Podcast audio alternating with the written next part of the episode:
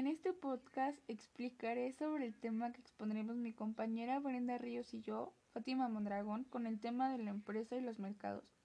Una empresa es una unidad económica social integrada por elementos humanos, materiales y técnicos que tienen como el objetivo el obtener utilidades a través de su participación en el mercado de bienes. El mercado es un proceso de intercambio o transacción de bienes y servicios que ocurren entre individuos que se pueden distinguir como ofertantes y demandantes. Tocamos temas como la teoría de la demanda del consumidor, las preferencias del consumidor, la curva, la curva de indiferencia, la función de utilidad, la demanda, la elasticidad y la oferta. Espero y les guste. Muchas gracias.